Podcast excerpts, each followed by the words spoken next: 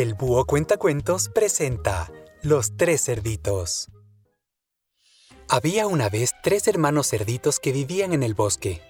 Como el malvado lobo siempre los estaba persiguiendo para comérselos, dijo un día el hermano mayor, Tenemos que hacer una casa para protegernos del lobo.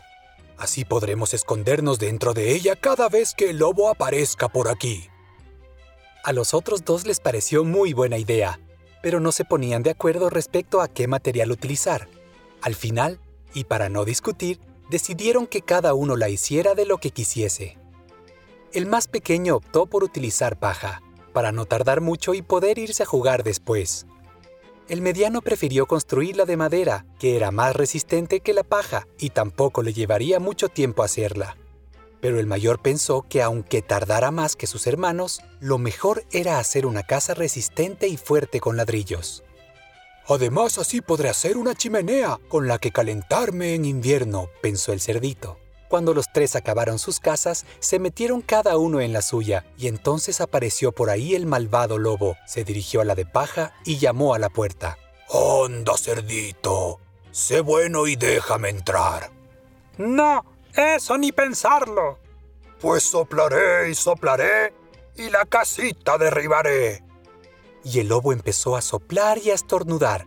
La débil casa se acabó viniéndose abajo pero el cerdito echó a correr y se refugió en la casa de su hermano mediano, que estaba hecha de madera. Sed buenos y dejarme entrar. No, eso ni pensarlo, dijeron los dos. Pues soplaré y soplaré y la casita derribaré. El lobo empezó a soplar y a estornudar, y aunque esta vez tuvo que hacer más esfuerzos para derribar la casa, al final la madera acabó cediendo y los cerditos salieron corriendo en dirección hacia la casa de su hermano mayor. El lobo estaba cada vez más hambriento, así que sopló y sopló con todas sus fuerzas. Pero esta vez no tenía nada que hacer porque la casa no se movía ni siquiera un poco. Dentro, los cerditos celebraban la resistencia de la casa de su hermano y cantaban alegres por haberse librado del lobo. ¿Quién teme al lobo feroz? No, no, no.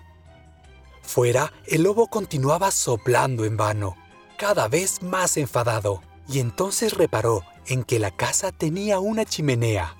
¡Ah! Pensaban que de mí iban a librarse. Subiré por la chimenea y me los comeré a los tres. Pero los cerditos le oyeron, y para darle su merecido, llenaron la chimenea de leña y pusieron al fuego un gran caldero con agua.